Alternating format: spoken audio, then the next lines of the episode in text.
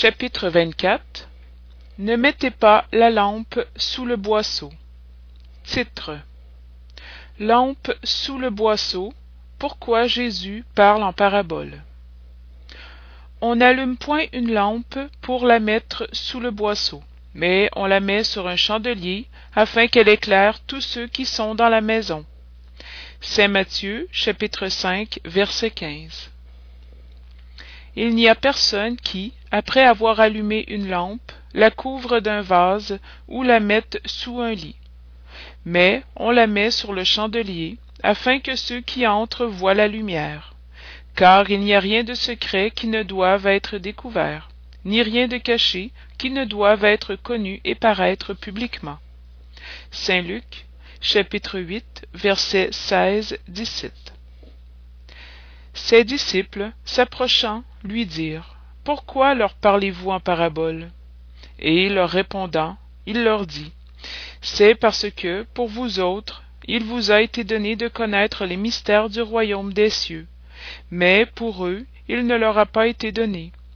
Je leur parle en parabole, parce qu'en voyant, ils ne voient point et qu'en écoutant ils n'entendent ni ne comprennent point.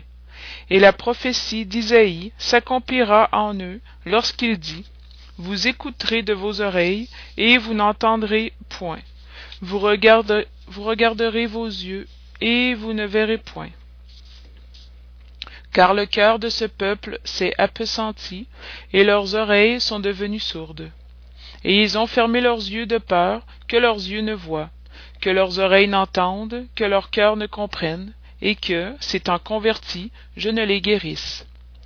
Matthieu, chapitre 8, versets de 10 à 15.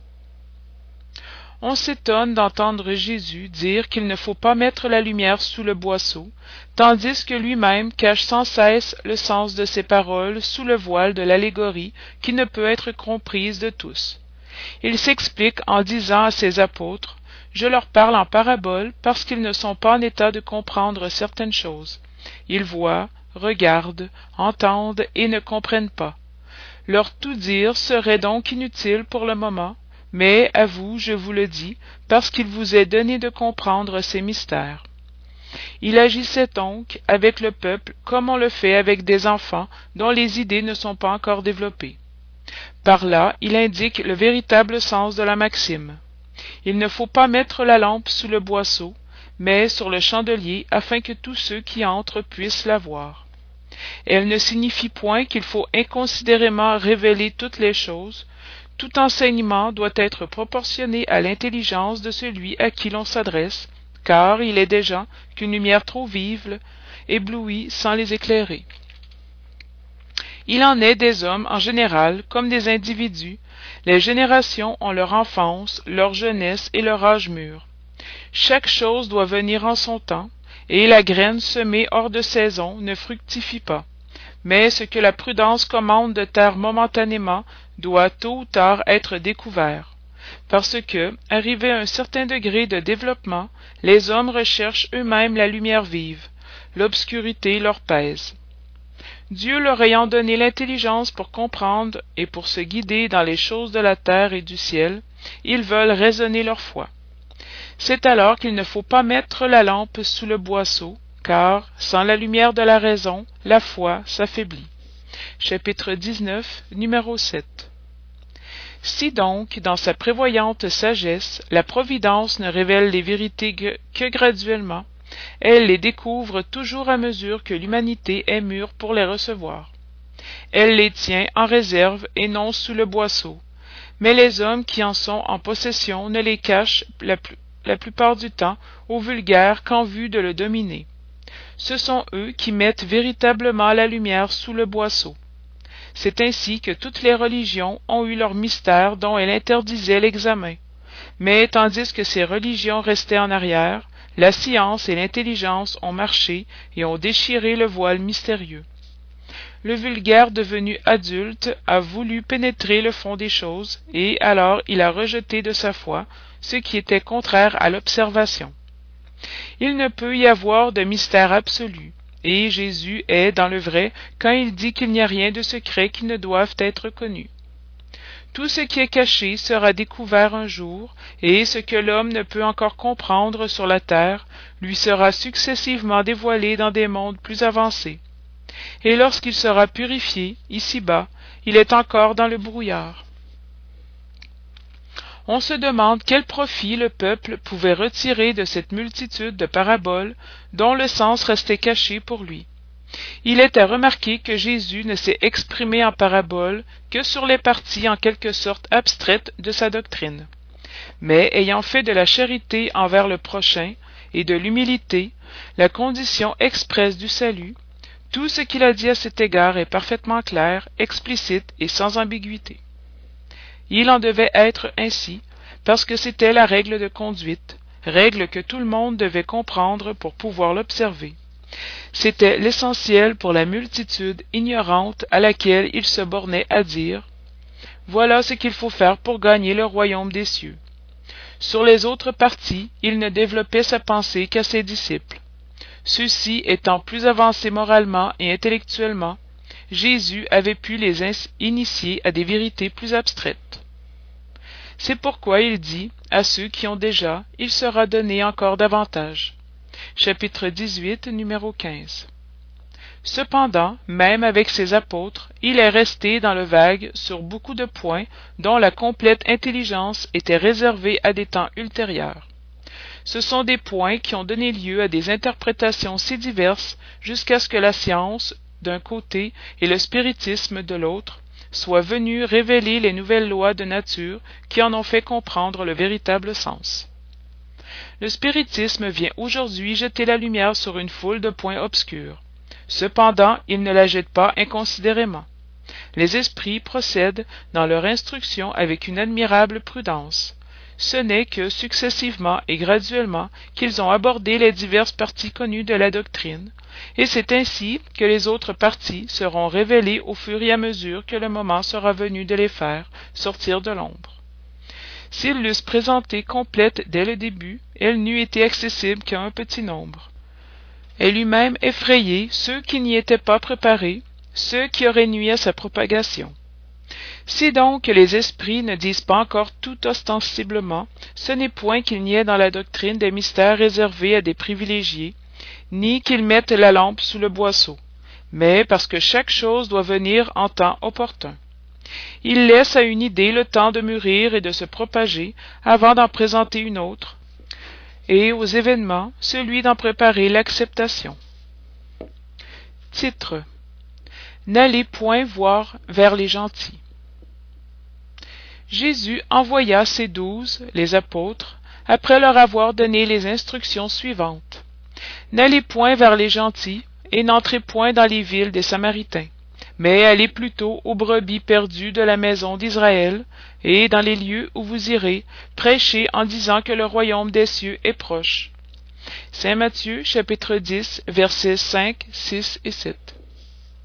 Jésus prouve en maintes circonstances que ses vues ne sont point circonscrites au peuple juif, mais qu'elles embrassent toute l'humanité. Si donc il dit à ses apôtres de ne point aller chez les païens, ce n'est pas par dédain pour la conversion de ceux-ci, ce qui eût été peu charitable, mais parce que les Juifs qui croyaient en l'unité de Dieu et attendaient le Messie étaient préparés, par la loi de Moïse et les prophètes, à recevoir sa parole. Chez les païens, la base même manquant, tout était à faire, et les apôtres n'étaient point encore assez éclairés pour une aussi lourde tâche. C'est pourquoi il leur dit Allez aux brebis égarées d'Israël, c'est-à-dire allez semer dans un terrain déjà défriché, sachant bien que la conversion des gentils viendrait en son temps. Plus tard, en effet, c'est au centre même du paganisme que les apôtres allèrent planter la croix. Ces paroles peuvent s'appliquer aux adeptes et aux, propagateurs du spiritisme. Les incrédules systématiques, les railleurs obstinés, les adversaires intéressés, sont pour eux ce qu'étaient les gentils pour les apôtres. À l'exemple de ceux-ci, qu'ils cherchent d'abord des prosélytes parmi les gens de bonne volonté, ceux qui désirent la lumière, en qui on trouve un germe fécond, et le nombre en est grand, sans perdre leur temps avec ceux qui refusent de voir et d'entendre, et se roidissent d'autant plus par orgueil qu'on paraît attacher plus de prix à leur conversion. mieux vaut ouvrir les yeux à cent aveugles qui désirent voir clair qu'à un seul qui se complaît dans l'obscurité parce que c'est augmenter le nombre des soutiens de la cause dans une plus grande proportion laisser les autres tranquilles n'est pas de l'indifférence mais de la bonne politique leur tour viendra quand ils seront dominés par l'opinion générale et qu'ils entendront la même chose sans cesse répétée autour d'eux. Alors ils croiront accepter l'idée volontairement et d'eux-mêmes et non sous la pression d'un individu. Puis il en est des idées comme des semences. Elles ne peuvent germer avant la saison et seulement dans un terrain préparé. C'est pourquoi il est mieux d'attendre le, le, temps propice et de cultiver d'abord celles qui germent de crainte de faire avorter les autres en les poussant trop. Au temps de jésus et par suite des idées restreintes et matérielles de l'époque tout était circonscrit et localisé. La maison d'israël était un petit peuple. Les gentils étaient de petits peuples environnants. Aujourd'hui les idées s'universalisent et se spiritualisent. La lumière nouvelle n'est le privilège d'aucune nation. Pour elle il n'existe plus de barrières elle a son foyer partout et tous les hommes sont frères. Mais aussi les gentils ne sont plus un peuple c'est une opinion que l'on rencontre partout et dont la vérité triomphe peu à peu comme le christianisme a triomphé du paganisme. Ce n'est plus avec les armes de guerre qu'on les, combat mais avec la puissance de l'idée. Titre ce ne sont pas ceux qui se portent bien qui ont besoin de médecins jésus étant à table dans la maison de cet homme matthieu il y vint beaucoup de publicains et de gens de mauvaise vie qui se mirent à table avec jésus et ses disciples. Ce que les pharisiens ayant vu ils dirent à ses disciples pourquoi votre maître mange-t-il avec des publicains et des gens de mauvaise vie? Mais jésus les ayant entendus leur dit ce ne sont pas ceux qui se portent bien mais les malades qui ont besoin de médecins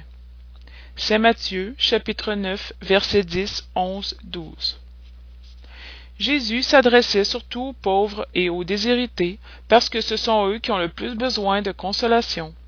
Aux aveugles dociles et de bonne foi parce qu'ils demandent à voir et non aux, aux orgueilleux qui croient posséder toute lumière et n'avoir besoin de rien. Cette parole comme tant d'autres trouve son application dans le spiritisme on s'étonne parfois que la médiumnité soit accordée à des gens indignes et capables d'en faire un mauvais usage. Il semble dit-on qu'une faculté si précieuse devait être l'attribut exclusif des plus méritants. Disons d'abord que la médiumnité tient à une disposition organique dont tout homme peut être doué comme celle de voir d'entendre de parler. Il n'en est pas une dont l'homme en vertu de son libre arbitre ne puisse abuser. Et si dieu n'avait accordé la parole par exemple qu'à ceux qui sont incapables de dire de mauvaises choses il y aurait plus de muets que de parlants. Dieu a donné à l'homme des facultés. Il le laisse libre d'en user mais il punit toujours ceux qui en abusent. Si le pouvoir de communiquer avec les esprits n'était donné qu'aux plus dignes quel est celui qui oserait y prétendre? On serait d'ailleurs la limite de la dignité et de l'indignité la médiumnité est donnée sans distinction afin que les esprits puissent porter la lumière dans tous les rangs dans toutes les classes de la société chez le pauvre comme chez le riche chez les sages pour les fortifier dans le bien chez les vicieux pour les corriger. Ces derniers ne sont-ils pas les malades qui ont besoin du médecin? Pourquoi dieu qui ne veut pas la mort du pécheur le priverait il du secours qui peut le tirer du bourbier? Les bons esprits lui viennent donc en aide et leurs conseils qu'il reçoit directement sont de nature à l'impressionner plus vivement que s'il les recevait par des voies détournées. Dieu dans sa bonté pour lui épargner la peine d'aller chercher la lumière au loin l'allumait dans la main. N'est-il pas bien plus coupable de ne pas la regarder? Pourra-t-il s'excuser sur son ignorance quand il aura écrit lui-même vu de ses yeux entendu de ses oreilles et prononcé de sa bouche sa propre condamnation?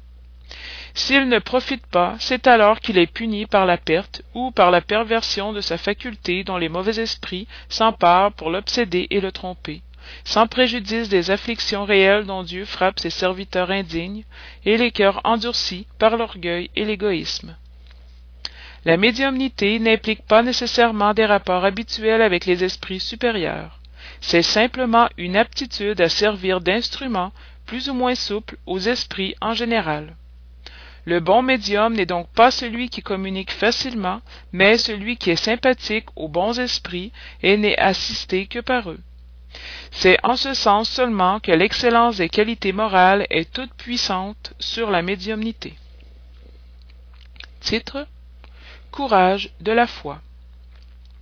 Quiconque me confessera et me reconnaîtra devant les hommes, je le reconnaîtrai et confesserai aussi moi-même devant mon Père qui est dans les cieux. Et quiconque me renoncera devant les hommes, je le renoncerai aussi moi-même devant mon Père qui est dans les cieux. Saint Matthieu, chapitre 10, versets 32-33.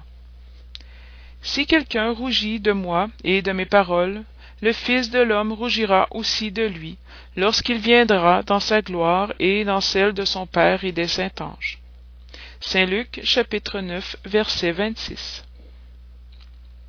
Le courage de l'opinion a toujours été tenu en estime parmi les hommes parce qu'il y a du mérite à braver les dangers, les persécutions, les contradictions et même les simples sarcasmes auxquels s'expose presque toujours celui qui ne craint pas d'avouer hautement des idées qui ne sont pas celles de tout le monde.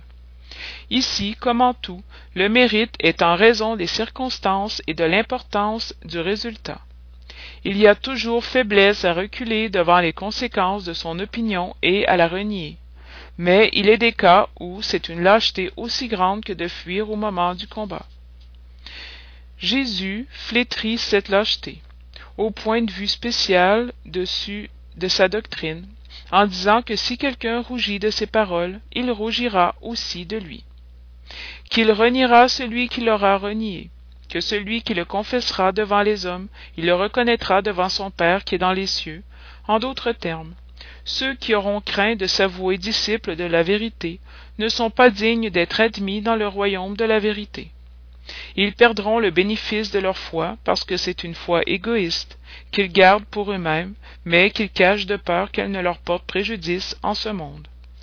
Tandis que ceux qui, mettant la vérité au-dessus de leur intérêt matériel, la, la proclament ouvertement, travaillent en même temps pour leur avenir et celui des autres.